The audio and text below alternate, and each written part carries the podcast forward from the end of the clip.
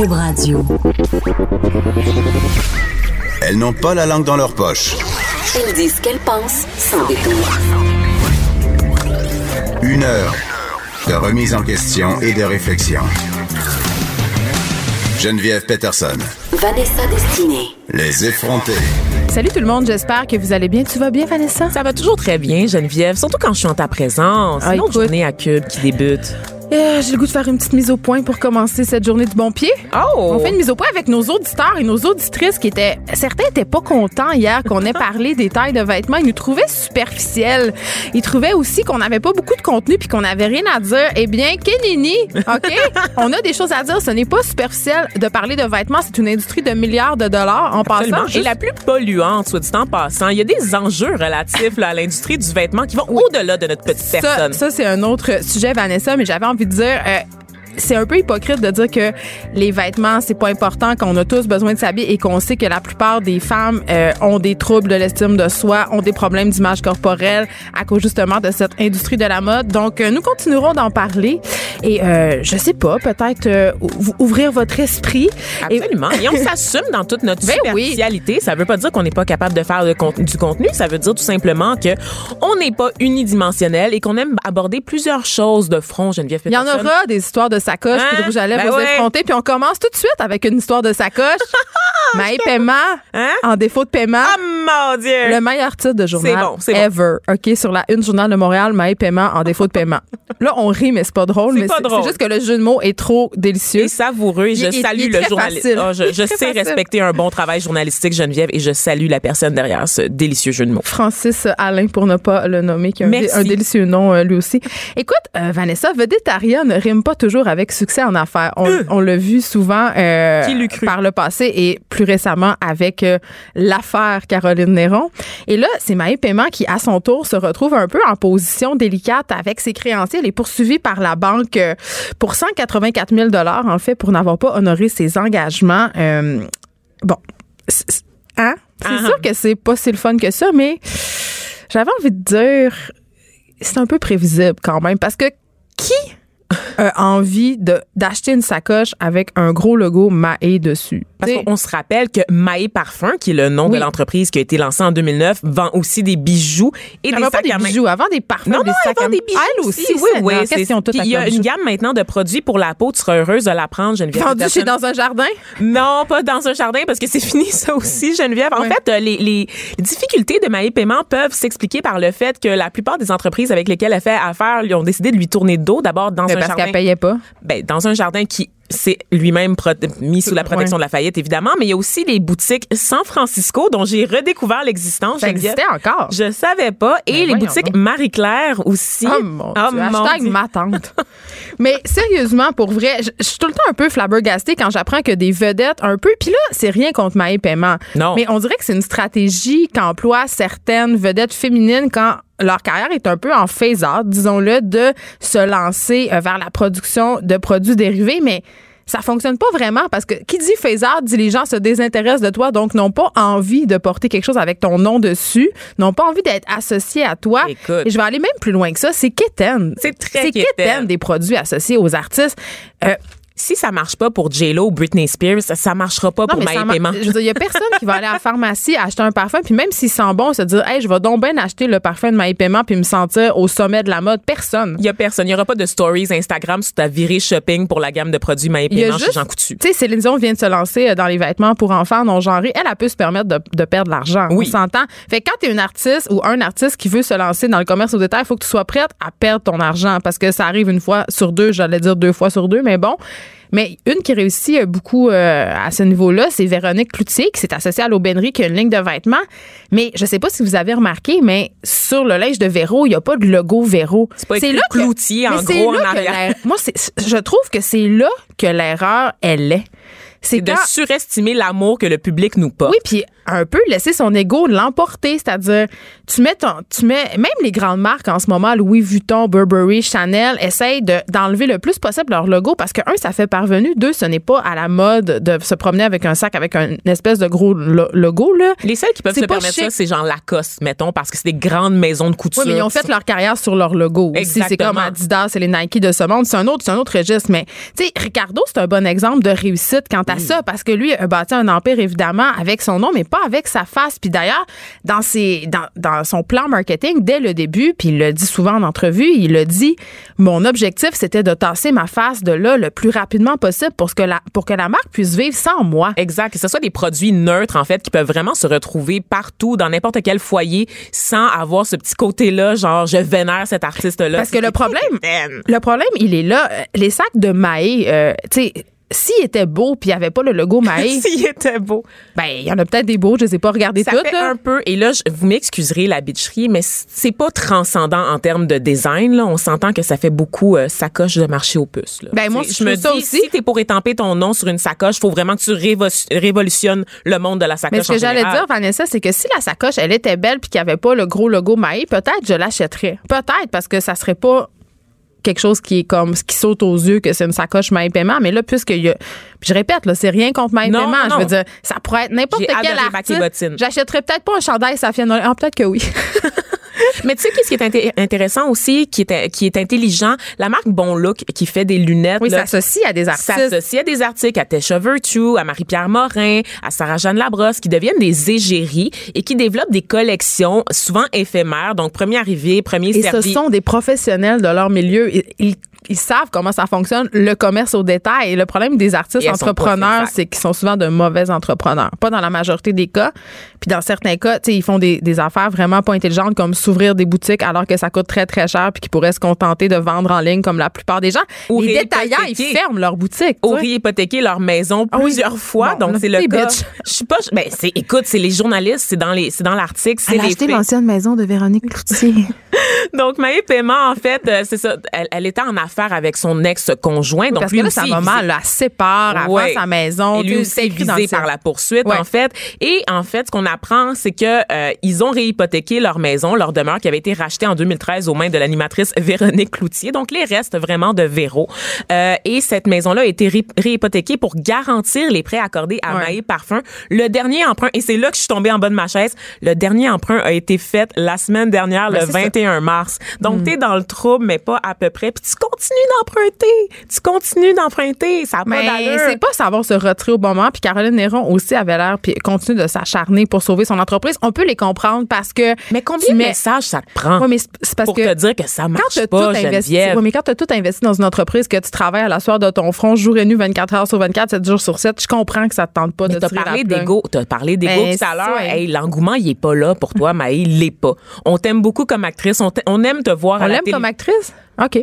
Je l'ai beaucoup pas. aimé dans un gars, une fille. Dans Bac et Bottine. Dans Bac et Bottine aussi. Euh, Oh, mais c'est la- vrai que dans un gars, une fille, elle était super. Elle était Oui. super bonne. Puis c'est aussi, euh, ben, c'est parce que malheureusement pour Maë, et là je prends sa défense, on l'a consigné à- au rôle de pitoune trop longtemps dans sa carrière. Et je pense que à un moment s'est donné, pas consignée là elle-même. Juste Ben, à un moment donné, tu veux payer tes factures aussi. Je comprends. Puis euh, si tu as un, une certaine, euh, un certain profil, un certain corps, un certain visage, c'est sûr que les seuls rôles qui te tombent dessus sont des rôles de pitoune, de maîtresse, parce qu'on se rappelle que Oui. dans Un gars, une fille, elle jouait la, Elle jouait de la blonde- jeune blonde du père de Guilla. Exact. Dans Les Trois Petits Ah, Cochons, elle super. jouait la maîtresse aussi, je pense, de Patrick Huard. Oui, une grande ça. blonde. Une grande blonde. Mais ça n'a rien à voir, je veux dire. Ça n'a rien à voir, je sais, mais tu sais, à un moment donné, les rôles arrivent plus. Tu vieillis en plus. Fait oublie ça, t'es passé date. Tu peux même plus jouer la maîtresse. Tu peux même plus jouer la pitoune. Qu'est-ce que tu fais Ben, pour tu joues sauver la vieille bimbo. La vieille tenancière de bordel qui a de l'expérience? Je sais pas, mais. euh, C'est pas tout le monde qui peut jouer dans Cheval Serpent, là. Ça, c'est vrai. Oh mon Dieu. Ça, On salue Sophie Préjean. On la salue. On l'aime beaucoup. On l'adore, Sophie. On, On adore. Maë. Là, on a l'air de, de- de deux bitches qui bitch. Non! Mais c'est juste. On dit les vraies affaires. C'est juste de dire euh, que se lancer en affaires puis de partir sa ligne de sacoche, c'est peut-être pas l'option la voie vers le succès quand on est une actrice, une Oui. chanteuse ou whatever. Au on Québec, souhaite pas la chute. marché. On souhaite pas la chute de Donc voilà. Paiement. On, on lui souhaite un bon succès. puis Ben, on j'espère que on ça va aller mieux. J'espère Oui. que ça va aller mieux parce que, évidemment, elle se sépare avant sa maison, son entreprise est en difficulté financière, elle doit, ça doit pas aller bien pour elle. Donc, on lui souhaite quand même euh, euh, que tout ça se rétablisse et euh, de prendre du temps pour elle. Puis, elle n'a pas répondu aux appels des médias et je trouve ça bien. Oui, absolument. Ne, va pas te faire crucifier sur la place publique. Ne va pas à tout le monde en parle dimanche. C'est pas la peine. C'est sûr qu'elle va écouter ton conseil. Tu vas, tu vas mal paraître. Tu vas mal paraître. Écoute, euh, Vanessa, on a parlé plus tôt cet automne euh, du lobby des pesticides. Je sais pas euh, si tu t'en rappelles, mais il y avait entre autres, on avait parlé notamment du cas de ce lanceur d'alerte Louis Robert. Et là, les pesticides refont à nouveau la manchette parce qu'on apprend euh, ce matin euh, quelque chose d'assez préoccupant. Il y a eu un rapport d'enquête qui a été rédigé par l'Ordre des agronomes qui démontre que la plupart d'entre eux touchent des primes, des bonnies, des commissions euh, pour faire, en fait, pour vendre, faire la promotion des pesticides au- auprès des agriculteurs. Et là, ce qui est le plus préoccupant là-dedans, oui, d'un point de vue éthique, c'est absolument dégueulasse. Ben, c'est illégal. Mais c'est que c'est exactement, c'est illégal et ça va contre toutes les pratiques de l'ordre des agronomes du Québec. Et là, euh, il y a des agronomes qui ont témoigné euh, sous le couvert de l'anonymat. On a Sylvain qui est un nom fictif. Et ça, c'est un article qui est paru euh, en- à Radio-Canada. par Thomas Gerbet qui Exactement. suit le dossier en Oui, fait qui suit le avait dossier depuis le début. euh, Louis Robert ce lanceur d'alerte c'est Oui. lui qui avait parlé de ça en premier Il disait... il recevait un voyage dans le sud s'il vendait assez de semences de maïs enrobées de pesticides.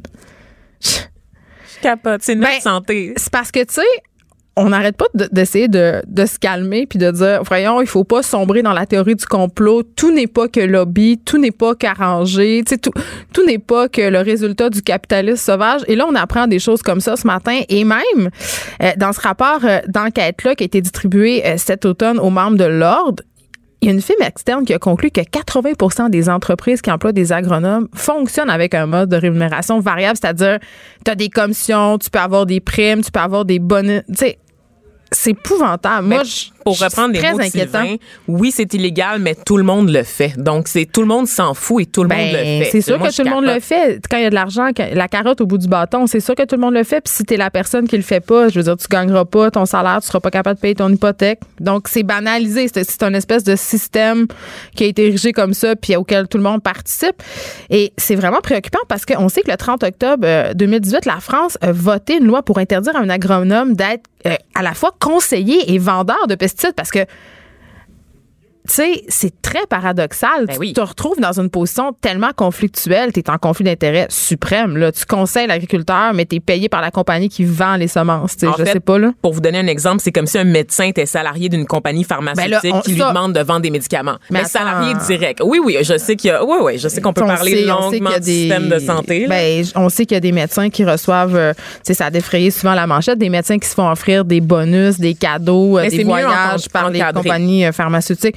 Ben, je veux bien croire que c'est mieux encadré, mais quand même, c'est une pratique auquel ça donne plusieurs médecins. Puis quand on, on sait que ça- là, en ce moment, on parle de qu'est-ce qui va, qu'est-ce qu'on donne à nos enfants, qu'est-ce qu'on mange, tu sais, c'est, c'est quand même assez préoccupant. Et euh, d'ailleurs, euh, la CAQ ce matin va se demander si on dépose, euh, s'ils font justement une commission d'enquête sur l'utilisation des pesticides au Québec, justement suite à, à ce cas-là du, du lanceur d'alerte là, dont on a parlé plus tôt à l'émission. Donc voilà, on va suivre ça parce que c'est très préoccupant. Puis moi, comme mère de famille, puis comme citoyenne, ça me révolte. Puis je trouve ça très, très inquiétant. Puis j'ai encore plus le goût de m'abonner au panier bio.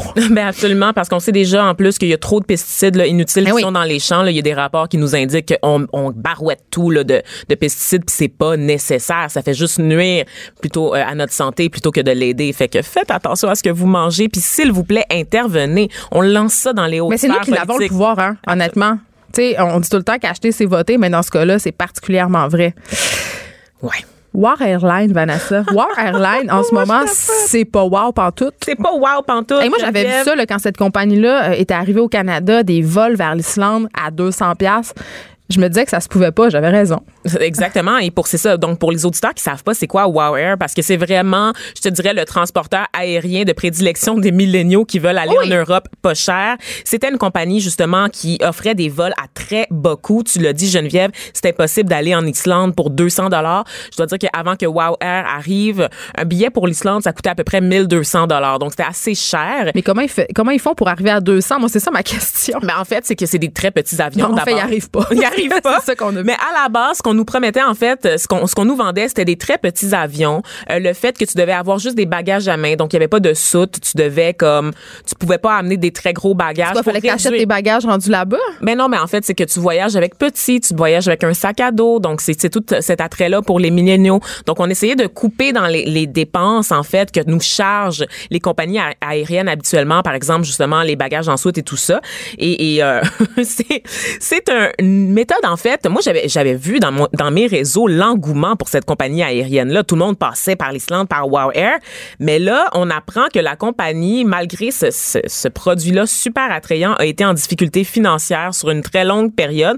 En fait, elle a dû cesser ses opérations ce matin. Attends, il y a des gens qui sont poignés là-bas, là. Sans préavis, Geneviève. Donc, des gens qui ont appris sur les réseaux sociaux qu'ils étaient en Islande en ce moment avec un billet acheté chez- chez Wow Air, mais qui pourraient pas revenir avec Wow Air. Donc, qui devraient trouver un autre transporteur aérien pour retourner au pays parce que la compagnie cesse ses activités immédiatement. Il n'y a pas de préavis. là. C'est pas la semaine prochaine, c'est pas à partir de maintenant, t'achètes des billets puis c'est plus valide. Non, non. T'es en voyage, t'es à l'extérieur du pays actuellement puis t'as un billet aller-retour, mais finalement, c'est juste un aller. Oh, mais ça. Autrement Tu dit, tu dois te magasiner un billet sur un autre site, puis Il y a aucune compensation financière. moi, ça m'est déjà arrivé pour vrai, Vanessa, euh, quand j'allais en France, euh, quand j'étais étudiante, euh, j'y allais quand même assez souvent pour des échanges, des voyages, et j'étais vraiment serrée, là, c'est-à-dire chaque était comptée. Puis si tu m'avais dit, euh, ben écoute, faut que tu te payes un billet de retour sur ta carte Visa, j'aurais été pas capable.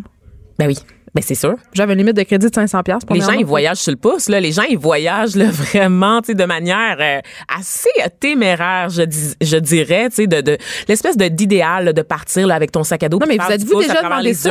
Sais? Ben, vous avez déjà demandé ça, tout le monde, pour vrai, là, euh, puis ça arrive pas euh, rien qu'une fois, là. Des fois, tu t'en vas dans un tout inclus, euh, puis tu restes pogné là à cause d'une tornade, puis tu dois défrayer, mettons, plein de nuits d'hôtel, là.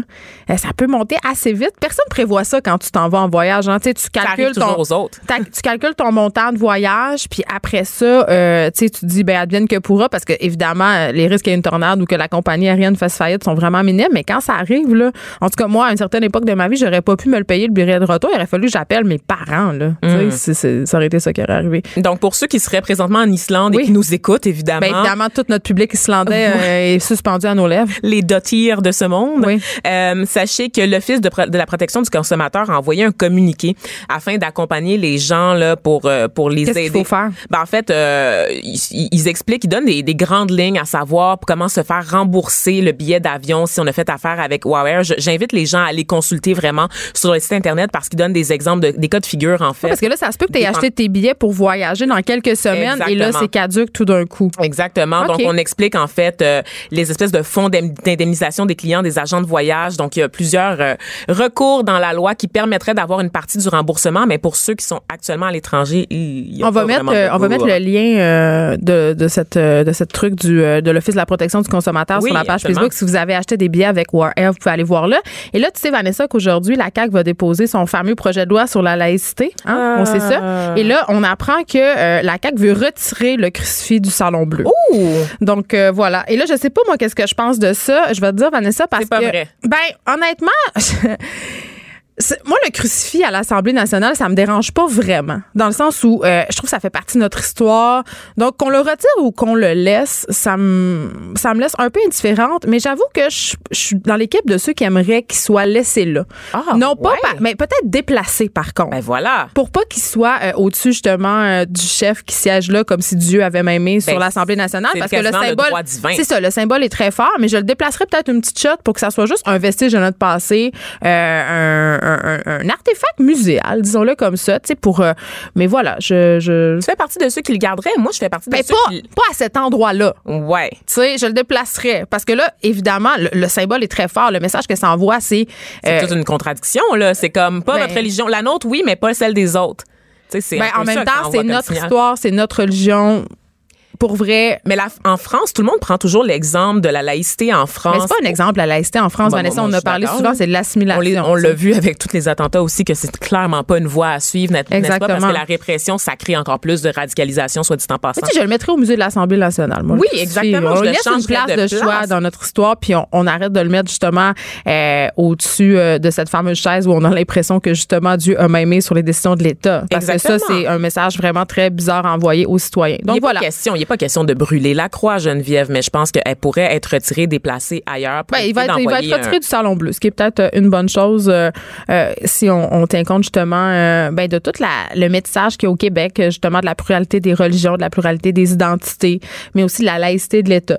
Moi, on en a parlé souvent cette émission-là, euh, puis euh, vous le savez, là, moi je suis pro-voile, euh, euh, mais sauf que Ben, en je- fait, mais c'est je suis pas pro-voile. c'est ben, je suis pro-voile dans, dans, dans la mesure où c'est un choix euh, libre et aussi dans la mesure où les femmes qui portent le voile le portent pas dans des fonctions étatiques et dans la mesure où le voile ne cache pas le visage. Exactement. Donc voilà. Mais moi, par rapport au voile, c'est qu'on n'est pas nécessairement pro-voile. Ce qu'on veut dire, c'est que le voile, c'est pas un idéal pour les Moi, suis femmes. pro De- liberté de choix de religion. Exactement. C'est ce qu'on dit, c'est qu'on veut pas marginaliser les femmes, davantage les femmes qui font le choix de porter le voile. Il faut les accompagner. La meilleure façon d'intégrer ces femmes-là, c'est pas de les forcer à retirer leur voile, mais de les inviter dans la société québécoise de, de façon à ce que trois générations plus tard, leur fille ne porte plus le voile. tu sais. Exactement. Qu'elle s'en défasse par elle-même. Donc voilà, donc euh, on apprend ça, là, que la motion prévoit justement de déplacer le crucifix du Salon Bleu pour le mettre en valeur dans l'enceinte du Parlement. C'est correct. Moi, je trouve ça, je trouve que c'est une bonne chose. Ouais, Voilà. ouais, ouais, ouais, ouais. Mais là, on n'a pas fini d'en entendre parler là, de toute la saga euh, du projet de loi sur la laïcité. Ah, ben là, Et j'aimerais suivre ça. reprendre euh, quand même euh,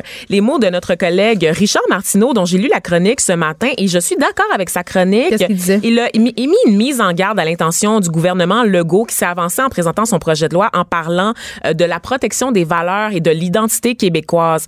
Attention, faut pas associer ce projet de loi sur la laïcité à la, aux valeurs québécoises Ah non, ou à pas du tout. pas du tout. C'est deux choses complètement différentes et ça envoie un très mauvais signal d'associer nationalisme et neutralité de l'État. Ça n'a rien à voir. C'est quand même un raccourci qu'on fait Eh là là. malheureusement trop souvent. Pour nous rejoindre en studio, Studio à commercial cube.radio. Appelez ou textez 187 Cube Radio. 1877 827 2346. Les effrontés. Statistique Canada qui nous apprend que les Canadiens vivent de plus en plus seuls. Le ménage composé d'une seule personne est le plus courant au pays et les Québécois sont les champions de la vie en solitaire. Puis là, Vanessa, j'ai envie de te dire que moi, j'ai fait le choix de vivre seul. Bon, tu me, une championne. tu vas me dire, tu vis seul avec trois enfants. c'est pas, pas vraiment seul, mais c'est un choix que font de plus en plus de gens. La solitude, la, la vie en solo est à la mode. Absolument. En fait, c'est environ 4 millions de Canadiens de 15 ans et plus, Geneviève, qui habitent, qui habitent seuls. Ça équivaut à environ à 14% de la population euh, En comparaison, un quart de siècle plus tôt, seulement 1,7 million, donc 9% de la population vivait seule. Donc quand même, ça monte assez rapidement. En 25 ans, il y a comme une espèce de changement. Et toi, tu vis, vis seul. Est-ce que tu as le goût un peu de nous parler de ta vie en, en solo avec tes trois enfants? Ben j'allais j'allais te demander. je, je- Geneviève? je suis certaine que tu vas m'en reparler plus loin dans, Ben dans ta oui. chronique, mais je, je me demandais c'est quoi le pourcentage des gens qui font un choix de vivre seul parce que les gens qui vivent seuls passent par dépit parce qu'ils n'ont pas le choix parce que soit ils se sont séparés ou soit euh, leur conjoint ou leur conjointe est décédé, mais il y a des gens comme moi qui font le choix de vivre seul alors qu'ils pourraient vivre à deux ou qu'ils pourraient vivre à- avec d'autres personnes en colocation. Moi j'ai fait ce choix là parce que euh, puis c'est pas un choix qui est euh, monétairement si avantageux que ça parce que évidemment tu partages pas, tu sais tu perds l'économie d'échelle que tu fais quand tu partages ta vie avec quelqu'un ou avec des colocataires. Mais moi ma réflexion est la suivante, je me dis euh, dans le cas d'une relation amoureuse, euh, je sais pas qu'est-ce qui est le plus payant au bout du compte euh, quand on préserve cette relation là des aléas du quotidien, c'est-à-dire euh, en ayant trois enfants, puis mon chum a aussi deux enfants, on- donc on a cinq enfants à deux. Euh, c'est une, mesure qu'on a décidé de prendre pour se préserver parce que le quotidien puis la vie de famille, ça use, ça crée des tensions, euh, ça impose aussi aux enfants des adultes qui ont des modus operandi différents de leurs parents, une fratrie imposée. Donc pour le moment, on a vraiment pris cette décision-là, Est-ce que vous êtes bien? Ben, on est super bien, en fait. On habite près l'un de l'autre. Euh, on a les avantages de la vie à proximité sans avoir les inconvénients de partager le quotidien parce que, euh, évidemment, même quand, même s'il n'y avait pas d'enfants euh, en, en jeu, euh, ben, je sais pas si ça serait différent, mais quand même, quand tu vis avec quelqu'un, tu dois faire des compromis. Puis ça, là, je- là, j'entends déjà les gens dire, mon Dieu, les. Être égoïste en plus les- superficiel. Les gens sont tellement égoïstes. Mais c'est pas ça, c'est que quand tu vieillis, je trouve que tu es moins prêt à faire de concessions, tu te connais plus, tu sais plus ce que tu veux, puis chacun son espace, c'est agréable parce que quand tu te retrouves, tu as vraiment envie de te retrouver, tu as envie de passer du temps avec l'autre personne, puis quand tu es une mauvaise humeur, ben tu peux te retirer dans tes quartiers sans que ça crée de tension ou de frustration inutile. Donc je trouve qu'au bout du compte, c'est plus payant d'habiter seul. Véritable femme émancipée. Mais, mais en même temps, c'est difficile, Vanessa, parce que le socio-constructivisme et, le- et toute la vie fiscale nous, nous, nous amène à tendre vers cet idéal de la vie à deux. Puis euh, je, je me surprends parfois, même encore, à, à à souhaiter partager ma vie ou reproduire justement les le codes, modèle social, le modèle traditionnel. qu'on me rentrait dans la tête. Puis la réaction des gens aussi quand je leur euh, je leur dis que moi puis mon chum on n'habite pas ensemble parce que je disais ah j'ai déménagé. Puis les gens ils disaient ben ah fait que vous avez déménagé ensemble. Puis je disais non. Puis là c'était comme si dans leur face ils comprenaient pas mais aussi ils invalidaient ma relation. C'est comme si notre relation était pas sérieuse Ouais. parce qu'on n'habitait pas ensemble. Vous êtes Alors des que c'est pas le cas. polyamoureux un peu bizarres, vous Ouais. êtes des échangistes ou vous faites des trucs ça. un peu louches. ouais, tu sais, puis donc c'est pas vraiment sérieux parce vous qu'on des a amis avec bénéfice. C'est ça, mais alors que c'est pas ça du tout, on est un vrai couple avec tout ce que ça implique, sauf qu'on a décidé de pas partager nos vies pour l'instant. Mais Puis je vois pas quand est-ce que ça va changer. Mais c'est le cas de plusieurs Québécois parce qu'on le disait en, en entrée euh, de jeu que c'est au Québec qu'on retrouve le plus grand nombre de solitaires avec 18 de la population qui vivait en 2016, Geneviève. Et en 1981, en fait, le- pour revenir en fait à la comparaison, le pourcentage de Québécois qui vivaient seuls se trouvait sous la moyenne nationale de 9% Donc la progression est plus rapide au Québec que dans le reste pas. du pays. Ça Et là, on pas. peut penser évidemment à la révolution tranquille, au fait qu'on se libère, à tout Oui, ça. puis il y a Sarah Maud Beauchamp qu'on a reçu ici à l'émission qui a écrit le, le blog Les Fourchettes puis qui a écrit Cœur de slush puis qui a écrit l'Académie qui elle aussi est une, est une espèce d'ayatollah de la vie en solo. C'est un choix que de plus en plus de jeunes font. Exactement, parce qu'on pense surtout que c'est surtout les vieilles personnes hein, qui sont seules, mais dans les faits, c'est les jeunes aussi. Donc, l'étude de Statistique Canada se concentre sur les personnes de 25 à 64 ans. Donc, c'est toute génération confondue, je te dirais. Évidemment, ça en dit long sur notre époque. Geneviève, euh, je te le disais, Statistique Canada évoque différentes pistes pour expliquer le phénomène, dont le coût du logement, notamment, euh, qui est moins cher au Québec qu'ailleurs au pays, ce qui ferait en sorte qu'on est les champions de la vie en Je comprends, en mais c'est cher pareil vivre tout seul là. Tu sais, il faut que tu sa- C'est surtout moins, dans une grande ville. J'ai le goût de te dire. Moins cher qu'à Regina Oui, ou qu'à Edmonton. je comprends. Ou qu'à Vancouver. Ah, exactement. Euh, Il y a aussi l'existence des crédits d'impôt valides là, pour les personnes qui vivent seules. Ouais. Donc ça, c'est intéressant aussi. Donc pour- tu parlais d'avantages fiscaux de- euh, tout à l'heure. Il y, a- il y a quelque chose Mais quand attends, même. ça, là. va jamais à côté les avantages fiscaux d'être conjoint de fait. Tu peux fractionner ton revenu. Il y a mille choses que tu peux faire. Là, donc, honnêtement, euh, au niveau de l'impôt, au niveau de la vie fiscale, c'est plus avantageux d'être à deux dans Sauf bien des cas. qu'une séparation parce qu'on le sait que l'amour c'est pas pour toujours Ah ça coûte très très cher Oh donc oui. euh, au final il y a beaucoup de gens en fait qui demeurent seuls à la suite d'une séparation parce que finalement ils, ils veulent pas Ils ont juste le cœur brisé. Ben, non, c'est ils ont le cœur brisé évidemment, mais c'est qu'ils veulent pas revivre tout le processus. Puis comme tu l'as dit, Ouais. à un moment donné, on se connaît bien, on sait ce qu'on veut, on veut pas s'imposer à l'autre et on veut pas que l'autre nous, impo- nous impose aussi son mode de vie. Donc ça devient une espèce de compromis. On est dans une société plus individualiste, on le sait, ça c'est une retombée vraiment de la révolution tranquille. Est-ce qu'il faut se réjouir de cet engouement là pour la vie en solo? Toi Geneviève, tu le fais. On pourrait tenter effectivement de voir tout ça d'un bon œil. Yeah, on est plus dépendant, les gens se prennent en main individuellement. Bravo. Non, mais attends, tu peux sentir des fois la- le soir tout le poids de ta dépendance affective. Pour vrai. C'est difficile. Oui, c'est un choix- c'est une position qui est difficile à tenir à cause justement euh, du socio-constructivisme dont je parlais, tu sais. C'est difficile, puis il y a beaucoup de jugement. Ah, tu vois, moi, euh, à à 29 ans, je vois plutôt la belle vie de célibataire qui sort en ville, qui vit une espèce de, dans un penthouse de rêve, un peu à la Sex and the City. J'ai trois enfants, j'ai pas une vie euh, de célibataire de Moi, rêve, tu comprends-tu? Ben c'est ça. Moi, je pense à l'épicurien qui se fait plaisir parce que j'ai pas d'enfant, évidemment. C'est ça ma définition de la vie en solo. Par contre, qui dit solitude dit aussi isolement. C'est ça. Et l'isolement, en fait, Geneviève, savais-tu que ça pourrait être le plus grand mal du 21e siècle selon les, es- les experts, en fait? Parce qu'on connaît, bon, les effets de l'isolement sur la santé mentale, entre autres la dépression, l'anxiété, l'irritabilité et les troubles de mémoire, parce qu'on sait que le fait d'être seul trop longtemps peut jouer sur la production des cellules au cerveau. Mais j'aurais tendance à penser que Vanessa, qu'avec les médias sociaux, on n'a on- on n'a jamais été aussi entourés. On est tout seul, mais ensemble. Ben, on est tout seul, on est ensemble, effectivement, mais on est ensemble, tout le monde en détresse un petit peu quand Au moment, même. on peut se parler. Ben, Moi, je passe des grandes soirées à, à discuter avec mes chums de filles sur euh, Messenger. de Mettons, tous tes problèmes, parce que souvent sur les réseaux sociaux, les même gens... les problèmes que je m'invente. Mais ce qu'on sait des réseaux sociaux, c'est que les gens projettent le meilleur d'eux-mêmes, une version vraiment aseptisée de ce qu'ils vivent au quotidien. Hmm. Et non, c'est pas vrai. En fait, il y a un gros stigma associé à la solitude parce que quand tu dis que tu es seul, il y, a- il y a le fait d'aimer être seul puis de s'assumer, tu sais, mais il y a le fait d'être seul de manière involontaire et Ouais. ça, généralement, ben, tu sais, c'est associé. On dirait que tu as un défaut de fabrication. C'est pas normal de vouloir être seul ou de se ramasser tout seul. Il y a, Il y a- quelque chose qui cloche. Il y avait Rosébie Automne euh, Morin qui avait fait un, un truc pour Urbania. Elle était allée voir une fille qui vend des câlins. Pour les gens qui se sentent seuls. C'était très euh, embarrassant de regarder, de regarder ça.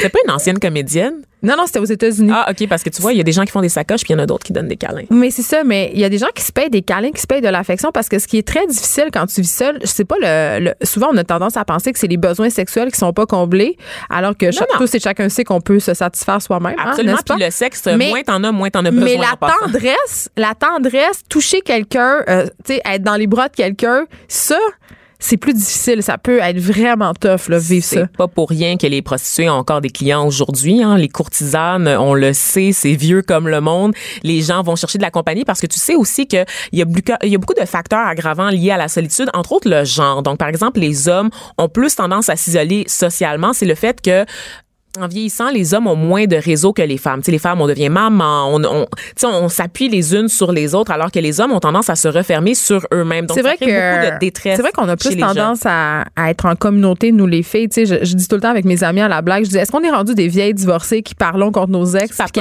les hommes On est comme On papote en faisant un des peu, tartes. un peu, avec notre ribambelle d'enfants qui courent autour. Mais en même temps, ça fait du bien d'avoir cette communauté-là.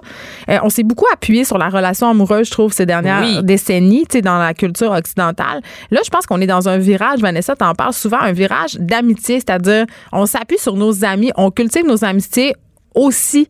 Parce qu'il y a beaucoup de personnes qui, malheureusement, quand sont en couple, laissent tomber leurs amis, tu sais. Absolument. Puis après, ben, c'est le désert. Tu sais qu'en fait, sur Kijiji, il y a des services pour louer des amis qui se sont. Oui, oui, oui, c'est une grosse affaire chez les milléniaux, entre autres, parce que tu disais, ben, on est, on est connecté, mais c'est parce qu'on est connecté virtuellement. C'est mais quand superficiel. t'as besoin de quelqu'un pour sortir, juste pour aller voir un film, pour faire une sortie au resto, pour faire une activité extérieure, du plein air, c'est difficile parfois. Tout le monde est tellement pris dans sa vie, tellement, Mm. tout le monde est pris dans son confort. Donc, il y a des services qui offrent la location d'amis. Et donc, pour revenir à la solitude, Geneviève, je te disais que ça a des effets sur la, la santé mentale, mais évidemment aussi sur la santé physique. En fait, l'isolement va augmenter le risque de mort prématurée. Mais voyons pourquoi? Ben parce que en fait, c'est que c'est lié à la qualité de vie en fait, la vie sociale. Fait qu'on est des êtres sociaux, on a besoin de contact. Absolument. Donc, on parle là, de personnes là, qui, qui vont souffrir, qui vont avoir des pressions artérielles élevées, des maladies cardiaques, l'obésité également. Donc, dans le fait de rester seul, il y a certains experts qui avancent que le fait de rester longtemps pendant,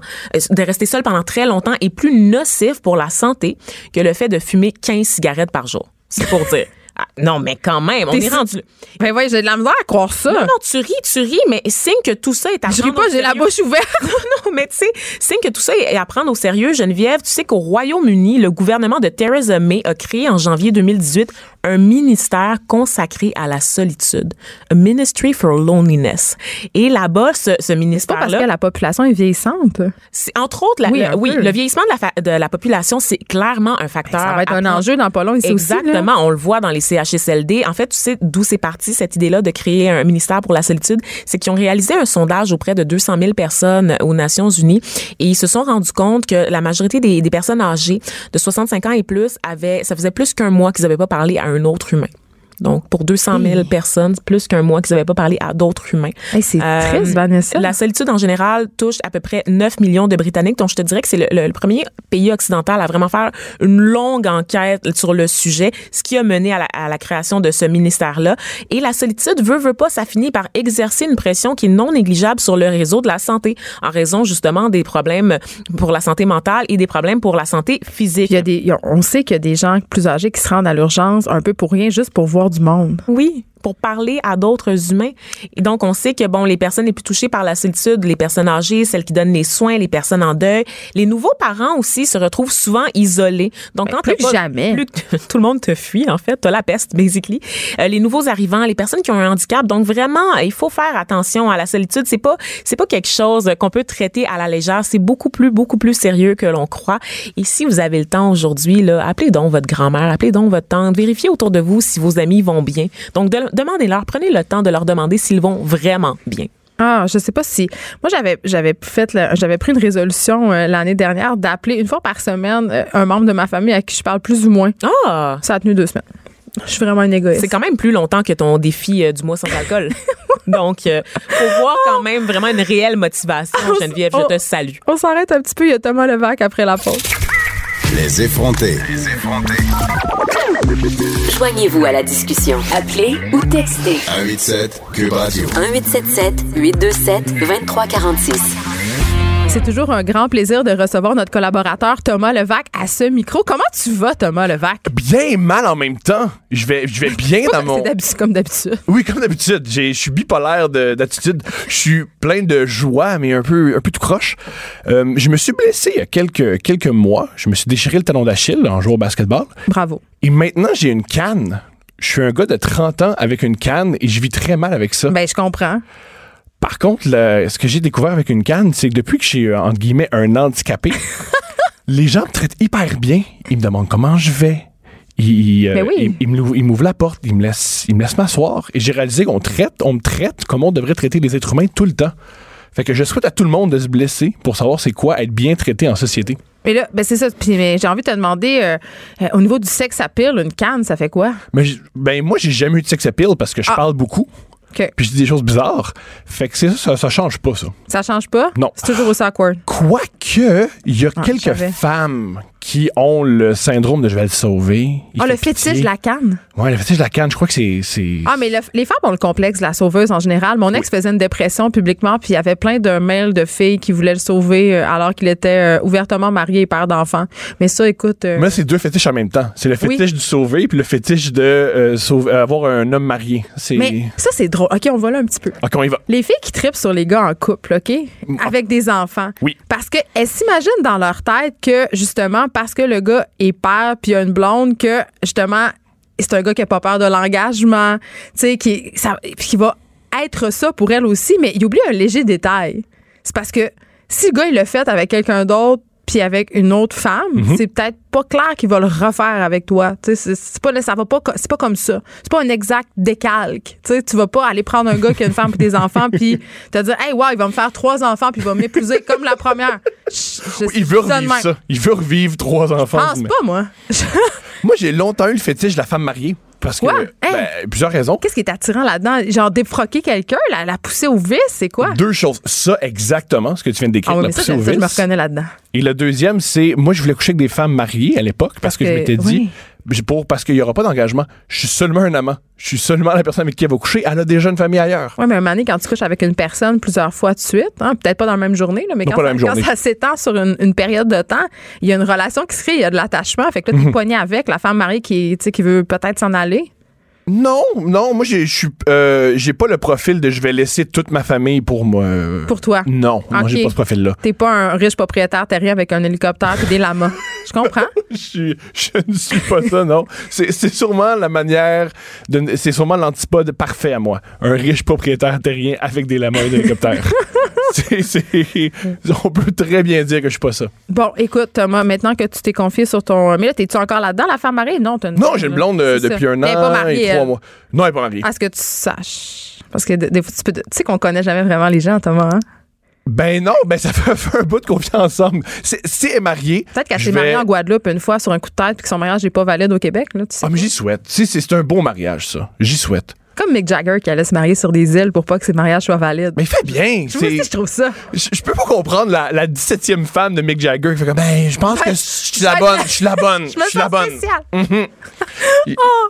Bon, alors, on a digressé un peu, mais toi, tu es venu pour nous parler de la saga du pharmacien. hein? Oui. Parce qu'on sait que, euh, bon, le pharmacien euh, Olivier, de son petit nom, euh, s'est fait rentrer dedans parce qu'il avait un peu remis les pendules à l'heure sur son site quant aux injections de vitamine Mhm. C pour les cancéreux. Et là, il y a eu du hate, il est passé à tout le monde en parle, c'est tout le kit. Là, ça dé- euh, on- mais là, Ça a dérapé, à mon tu- avis. Tu ressens le besoin d'en parler encore. Oui, c'est euh, ça que je comprends pas. Ben moi je trouve ça, je trouve que c'est un, un événement complètement fou qui euh, qui est nouveau en, en 2019, en, dans le 21e siècle, que on peut attaquer quelqu'un et le faire virer fou sur Facebook. Je trouve Ben, que c'est quelque chose de, nouveau et je trouve ça complètement. Déjà ils ont une des, ils ont, ils ont pas simplement euh, attaqué l'homme sur Facebook, ils l'ont aussi attaqué à son à son à son travail. Et le Ben, truc ils ont trouve- attaqué sa blonde aussi. Là. Il sort avec India Desjardins. C'est très triste, Ils ont appelé au boycott de ses livres. ce qui est très très très très triste. Quand Le- je dis il, je parle des gens. Là. Oui, et le plus fou que j'ai entendu, c'est qu'ils ont trouvé son adresse. Ben oui. Et ce que, je trouve fou, ce que je trouve fou là-dedans, c'est que moi, je connais pas l'adresse de aucun de mes amis. Je connais chaque- même pas mon adresse. Voilà, quand les gens m'invitent chez eux, faut toujours que j'ai texte. Hey, c'est quoi ton adresse déjà? Et Hey, eux, ils ont on le- parle-tu des numéros de téléphone? Je connais même pas le numéro de téléphone de mon chum. Je le connais pas. et eux, ils ont, ils ont eu l'énergie et le temps d'aller chercher ça. Je trouve ça fascinant. Mais c'est comme si tout le monde se liguait dans un seul et même but, faire tomber une personne qui a juste euh, émis un- une opinion éclairée sur Ouais. un sujet. Si t'es euh, fâché du pharmacien, j'étais un peu. Comment tu peux être fâché de quelqu'un qui t'explique des études? Non, puis qui explique des études avec un ton complètement bon enfant. là. Ouais, très je veux doux. dire, il est pas en train de te dire, hey, si tu fais la promotion de l'injection de vitamine C, t'es un débile mental, tu devrais aller en prison. Il fait juste dire, peut-être que ça a des vertus pour certaines personnes, mais scientifiquement, voici les faits. Mhm. C'est tout, là. C'est vraiment. C'est c'est minuscule. C'est vraiment, vraiment minuscule le ton qu'il y a et la haine qu'il reçoit. Et en plus.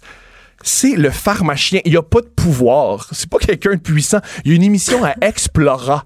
Je sais même pas c'est quoi Je Explora. pensais même pas que ça existait encore, cette Voilà. chaîne C'est une chaîne euh, à la Discovery Radio-Canadienne. J'en ai aucune idée. Si, mettons, il y a des- il y, a des terroristes qui kidnappent mon père, qui Ouais. disent Eh, on va l'assassiner si tu nous dis pas c'est quoi le poste de Explora. Je vais regarder mon père dans les yeux puis faire une bonne vie, pas. Tu le sais. J'ai aucune idée. J'en j'en reviens pas qu'on en, on en veut à un animateur d'Explora. c'est ça dans vie, ton ennemi, quelqu'un sur une chaîne que je sais même- même pas comment. la- quand j'appelle, je sais même pas comment l'avoir. Attends, Thomas, c'est quand même quelqu'un de très populaire sur les médias sociaux, quand même. Le pharmacien, il a beaucoup de followers, tu sais. Ouais, tant que ça. Ben, j'imagine. C'est ça. Oui. Attends, on Google. C'est Continue. c'est quand la dernière fois que le pharmacien est devenu viral? Ben, C'est pas quelqu'un de puissant. ben, je sais pas, pour vrai. Attends, on regarde c'est pas quelqu'un de. C'est un petit ennemi. Et aussi, c'est juste le messager. Hey, Il y a quand même 213 000 personnes qui le suivent sur les médias sociaux. Là. C'est minuscule. Ben non, là. Marie-Pierre Morin a quelque chose comme 300 000 personnes. La part des, de mes la amis page sont Facebook des effrontés a même pas 800 likes. En passant, venez la like. Ouais, non, la- la page- Je veux, je veux battre le pharmacien pour euh, créer des polémiques. Bon, on peut créer une polémique en disant euh, Hey, c'est euh, vacciner ses enfants, c'est extraordinaire. On va créer une polémique. c'est- Ah oui, exactement. c'est- Je trouve ça aussi triste à notre époque que vacciner ses enfants puis croire que la Terre est ronde, c'est maintenant un, un state politique. Ben oui, mais on est là-dedans. C'est, hey, moi, genre, je veux que mes enfants aient pas la rougeole, puis je crois que un- la Terre est une sphère. Là, là, c'est, c'est, pas- est-ce que c'est pas dû au fait qu'on s'informe beaucoup justement sur Internet puis que là on tombe dans des vortex de parce que j'ai, moi j'ai fait un texte sur euh, les anti-vaccins. Ok, Mhm. je disais euh, en fait c'était sur le journal de Montréal, c'était un billet de blog. Je disais que la vaccination devrait être obligatoire euh, pour rentrer à l'école ou rentrer à la garderie. Puis je confessais dans ce texte-là avoir fait partie à une certaine époque de ma vie euh, des anti-vaxxers. C'est-à-dire j'étais allée sur des forums de maternité, j'étais en mal de ma peau, j'étais enceinte, puis évidemment en proie à des angoisses absolument incommensurables. Et là, euh, j'ai tombé sur un, un fil de discussion sur la vaccination et très vite, j'ai commencé à lire là-dessus. Puis là, je suis tombée dans une espèce de vortex de textes anti-vaccins avec, écrits par des infirmières, des médecins européens. C'est toujours un peu ça, sont très loin ces médecins-là. ces infirmières sais, c'est toujours ça. Et là, et là, ça m'a assez fait capoter pour que je remette en question le calendrier de vaccination de ma fille jusqu'à temps qu'une infirmière du CLSC me ramène à la raison. Mais je me dis, si moi, une femme euh, éduquée, qui réfléchit, se laisse en guillemets, enfiroipée par euh, le discours anti-vaccin. J'imagine euh, Lucie, euh, qui a pas un secondaire 4, puis là, j'ai rien contre les Lucie. Peut-être que tu t'appelles Lucie puis tu as un doctorat en physique quantique. là. C'est pas ça que je veux dire. J'ai juste choisi un nom. En tout cas, une personne, OK? Oui. Une personne qui a pas de nom, qui habite nulle part. Tu sais, elle est sur Internet, puis c'est facile de se laisser. La désinformation, c'est c'est- c'est- ça marche, c'est bien fait. J'ai un truc qu'on devrait se rappeler, je crois. Internet, c'est pas fait pour apprendre, c'est pas fait pour s'informer, c'est fait pour. Ben, un peu quand même. Je crois, je crois qu'Internet, de plus en plus, c'est fait pour regarder de la pornographie et Mais ça a pirater Game of Thrones. C'est tout. Il faut pas. Mettons, tu vas chez le mécanicien, OK? Ouais. Ton char a un problème. Tu vas chez mécanicien, puis le mécanicien dit Ouais, en passant, j'ai appris tout sur YouTube. Tu lui donnes pas ton Mais ça char. peut. Non. Ah, il y a des autodidactes sur YouTube. Moi, j'ai appris à peler une banane en une main sur Mais YouTube. on OK? est conscient que peler une banane, c'est très différent que la santé. Mon ami, mon ami médecin, Anne-Louise Perron, on, on la salue, euh, qui officie à l'hôpital de Chicoutimi, me dit le pire ennemi des médecins, c'est Internet. Les gens arrivent, ils, ils se sont auto-diagnostiqués. Et moi, la première, je m'auto-diagnostique des cancers du pancréas, des lymphomes, des cancers en phase terminaux à chaque semaine de ma vie. Je crois qu'il faut, faut savoir qu'Internet, on on n'est pas si bon que ça, puis que c'est pas une super. C'est pas bon pour apprendre. C'est pas une bonne. euh, au début, le rêve d'Internet, c'était. euh, Une ah, grande encyclopédie universelle. Malheureusement, c'est pas le cas. C'est une place pour regarder des séries puis des petits vidéos de chats. Et c'est bien correct Et comme pour ça. monter des polémiques et pour intimider des gens, Oui. si je si je t'écoute, si Oui. je te suis, Thomas, dans ton affaire. Mais je comprends. Est-ce que ça t'étonne vraiment qu'on cloue des gens au pilori avec Internet? Parce que c'est juste la méthode qui a changé. Parce que on- avant, on condamnait les personnes sur la place publique. On, Mais avant, on- ça a comme 300 ans. là. Ça fait non, longtemps. non, mais même, euh, OK, on recule dans les années 80-90, tu sais, on clouait des gens euh, au pilori à la télévision. Là, il y avait des émissions très dures où on faisait de la critique, où Par on contre, Il y avait piment fort. C'était pour semaine. Non, c'est ça. C'est maintenant, tu c'est penses vraiment que c'est le côté quotidien de l'affaire qui fait la différence? Oui, je crois, que, euh, je crois aussi pour l'avoir fait à quelques reprises, il y a une adrénaline qu'on vit. C'est vraiment excitant Qu'est-ce que de jouer quelqu'un. Ben, des fois, ça arrive de, de haïr quelqu'un sur Internet. Puis au Baudouin, la semaine dernière, c'était super excitant. Puis aussi, j'ai réalisé... Oui, euh, mais moi, j'avais une autre position sur euh, P.O. Baudouin. Ben, je, je questionnais beaucoup la façon dont il s'y était pris pour dénoncer euh, cette réalité-là, c'est-à-dire avoir filmé le chauffeur de taxi. P.O. Baudouin, c'est l'influenceur que- qui pouvait pas payer là, dans un taxi. non, c'est pas un influenceur, c'est un PO Baudouin. Il faut arrêter de leur donner des métiers à ces, à Ah, ces c'est gens-là. un gars C'est un- d'Internet sur YouTube. Ça, ça- oui, voilà, ça c'est le bon terme. Exactly. T'es un gars d'Internet sur YouTube. C'est. C'est exactement bon, ça. il s'est filmé en live parce que le chauffeur de taxi euh, refusait sa carte Visa cadeau. Euh, Puis moi, ça m'a quand même soulevé la question. Sur le site de Visa, on se targue quand même de dire que la carte Visa cadeau, elle peut être utilisée partout où les cartes Visa sont acceptées, donc dans les taxis. Fait que je me disais quand même. Ça- Oui, il l'a attaqué. C'est très, très, très, très, très méchant de prendre son téléphone et Bien de. sûr, c'est ça que je dis, c'est que la méthode est vraiment discutable. Agressive. Ben, c'est pas discutable, c'est très agressif. C'est utiliser son pouvoir, son following pour intimider un pauvre chauffeur de taxi qui veut juste se faire Pouvoir payer un, puis une pouvoir qu'il n'a 8 pas. piastres. Il a réalisé qu'il n'avait pas de pouvoir. Ben, En tout cas, il avait le pouvoir de se faire niaiser Oui. anti-péché. Il y avait beaucoup plus, il y avait beaucoup plus de gens qui voulaient le Mais crucifier que c'est le- quoi, Thomas? On va réfléchir ensemble. Est-ce que intimider les gens qui intimident, c'est la bonne façon? Parce que souvent, moi, je partage sur ma page Facebook, euh, il y a des hommes qui m'envoient des, des, des commentaires euh, sexuels Mhm. Oui. ou, ou- ou inappropriés. Puis quand je partage les, ces, euh, ces screen captures-là que je fais, je masque toujours le nom de la Mhm. personne. Parce que je veux pas que cette cet homme-là, la plupart du temps, ce sont des gars ou des messages Mhm. des haineux. Ben, on peut recevoir des messages haineux quand même de des femmes, ça m'arrive assez régulièrement, mais je, crois pas qu'intimider les gens qui intimident, c'est un bon message à envoyer. La loi du talion, ça a jamais mené nulle part. Fait que c'est pour ça que je questionnais quand même euh, tous les médias qui ont sorti des articles un peu P.O. Baudouin bashing. Tu sais, je trouve que ça participe au cercle de la haine. C'est intéressant, c'est intelligent. Moi, ma, mon, ce que je crois mon contre-argument, c'est, je crois que la, peur de la représailles, c'est vraiment, vraiment, vraiment fort chez quelqu'un. Et si, dans, dans les prochains jours, dans les prochains mois, il y a beaucoup, beaucoup de gens qui vont, qui vont faire attention, qui vont plus utiliser cette, cette méthode-là, Hey, de prendre pas, un téléphone et d'attaquer parce qu'ils ont peur de la représailles. Je crois que dans la vie, Je te parle de la peine de mort, OK? oui. La peine de mort? Mais c'est- on, est loin de la peine de mort. Non, mais et- la peur de la représailles, est-ce que c'est la, la peine de mort, c'est la représaille suprême, OK? On s'entend-tu? Dans la vie, là, il n'y a rien de pire que d'être condamné à mort. Tu vas mourir, tu sais. Mhm. Sauf que ça a été prouvé par les études aux États-Unis que dans tous les États où la peine de mort euh, est encore Oui. quelque chose qui est pratiqué, le crime ne baisse pas. il y a une, il y a une- Donc, il y a une- dans l'immédiateté du geste, la représaille souvent n'a aucune prise sur Par la contre, il y a personne. une. euh, il y, a une, il y a une hypothèse morale, une philosophique par rapport à ça. Certains disent que la peine de mort, le problème, la raison pourquoi encore des crimes, c'est que la peine de mort, tu te dis, c'est tellement grave que je peux faire le crime parce que je vais avoir une, une peine qui est équivalente. Fait que si je fais un crime, c'est correct parce que je Mais c'est payer pas pour mon... dissuasif. C'est ce que je veux dire. Par contre, si ce qu'on a fait à P.O. Baudouin, c'est pas un c'est pas un crime grave, on l'a pas assassiné. Mais on l'a On- assassiné sur la place publique quand il est, même. pas, il, est, il est encore en vie, il est encore sur Internet, il fait encore son Mais peut-être métier. qu'il va faire une dépression à cause de nous. Mais malheureusement, c'est pas encore le cas. On le sait pas. C'est différent. Ben là, on le sait pas, puis on spécule. Par contre, ce qu'on peut. Peut-être qu'il y a de la détresse. Ça m'étonnerait qu'il ait vécu aucune détresse psychologique des suites de, ce- de tout ce bashing-là. là. Il a attaqué quelqu'un. Des fois, c'est Oui, malheureux, mais quand mais- tu. Mais je tu- questionne quand même encore intimider l'intimidateur. J'ai ben, moi, j'ai Est-ce qu'il a bien vraiment, été intimidé ou il a été moqué? Parce qu'il ça. faut Ben pas oublier aussi Quand que tout Internet se met contre toi pour rire de toi, c'est assez intimidant. c'est aussi ce que je vais j'allais proposer, c'est que tu peux aussi, dans la vie, Internet, c'est pas un endroit où tu es obligé d'aller. Tu peux aussi fermer Internet. Est-ce que que ça, c'est vrai, mais c'est On oublie quand le monde dit Ah, le monde il de lui sur Internet. Tu peux malheureusement fermer ton Tu téléphone. peux faire comme MyPaiement puis pas répondre aux appels. Tadam! Et ce que bien, j'allais, c'est ce que j'allais proposer aussi, c'est qu'avec toute la haine qu'il y a sur euh, Facebook, c'est il y a un grand, euh, pas un, il y a un- il y a grand joueur de baseball qui dit des choses, des phrases bizarres. Une des phrases qu'il a dit, c'est il n'y a plus personne qui va là, il y a trop de monde.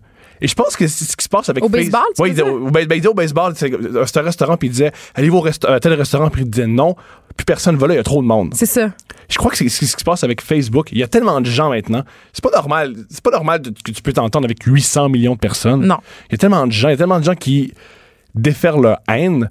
Il y a tellement, il y a tellement de gens craqués sur, euh, sur Facebook. Je crois qu'on devrait se poser la question. On devrait peut-être quitter Facebook. Est-ce qu'on ramènerait les débats dans les lieux euh, classiques de débat, c'est-à-dire dans les bons vieux journaux? Oui, je crois euh, que. à la non. télé? Oui. Parce que là où il n'y a pas d'interaction possible avec le, le lectorat ou les gens qui écoutent. C'est plus sain. Je crois que c'est plus sain. C'est c'est pas sain euh, le commentaire. Tout le monde doit donner son opinion Parce rapidement. qu'il est pas sain, c'est l'instantanéité de la chose. Complètement d'accord. Moi, j'ai constaté, puis c'est vraiment une étude très maison, Thomas Levac, là. Euh, je reçois. Oui, euh, juste euh, un petit mot sur les études. Ça me fait beaucoup rire qu'on dit j'ai lu une étude. Les parce études, on n'a jamais lire. lu une étude de notre vie. Ben, moi, on lit un article. Attends, Thomas, moi j'attends. Je les invite à l'émission régulièrement, les études, et refusent tout le temps mon invitation. Mais écoute, j'allais dire, par rapport à, à l'immédiateté, l'instantanéité, j'ai remarqué que je reçois beaucoup plus de messages inappropriés tard le soir. Quand les gens se sentent seuls, quand ils sont cocktails aussi, ils ont Mhm. bu deux, trois petits verres, puis là, ça leur tente d'écrire à la chroniqueuse ou à l'animatrice des choses, tu sais. ou- Oui. Tu sais, fait qu'on on, on est courageux dans certains euh, dans certaines heures plus que d'autres. Ou, Ben quand, oui, quand- ou quand Bobonne est couché aussi souvent. Ah, des fois, ils ont des, ils ont des amoureuses, Ben, les gens qui écrivent. Souvent. Ok, faisons une parenthèse, ça, parce Ben, que pas- ça me fascine. Il y a une parenthèse pas longue parce qu'il reste une minute et demie. Les, les, Parle-moi, s'il te plaît, des hommes qui t'écrivent. Que- comment ils t'écrivent? Est-ce qu'ils font des fautes? Est-ce que Ah, mais euh, ben salut, ça va avec un S. Yeah. ça, c'est souvent ça, Je l'ai puis- fait souvent, ça. Pas à toi, mais à, à d'autres jeunes filles. Mais j'espère que. euh, mais mais quelqu'un qui le fait ironiquement, ça peut être attachant, ça peut être très drôle. Moi, je, je pourrais rire de ça. T'es consciente que tu vas avoir beaucoup de salut, Ah, ça, ça, me va dérange pas. Écrivez-moi salut, ça va? Je vous réponds pas de toute façon. Après ça, il y avait un pompier de la rive sud qui voulait me voir parce qu'il m'avait vu avec le Mel euh, dans un- un- une émission. où Je faisais, euh, je remettais en question la fidélité à tout prix dans les couples sur le long terme. Et on aurait dit que pour certains hommes, c'était comme si j'avais dit, hey, moi, je suis une fille vraiment disponible. Vous pouvez m'écrire, puis je vais vraiment aller au motel avec toi. C'est vrai. À chaque fois que cette émission-là est rediffusée, Thomas, sans arrêt, je reçois des invitations. Tu sais, hey, tout le monde, je veux juste le dire une bonne fois pour toutes genre, je suis pas, je suis pas tant disponible. Même si vous m'écrivez pour m'offrir une partie en l'air dans un motel au coin de la 10 puis de la 30, ça va pas arriver. Je pense qu'on devrait finir là-dessus. C'est le meilleur, la meilleure fin.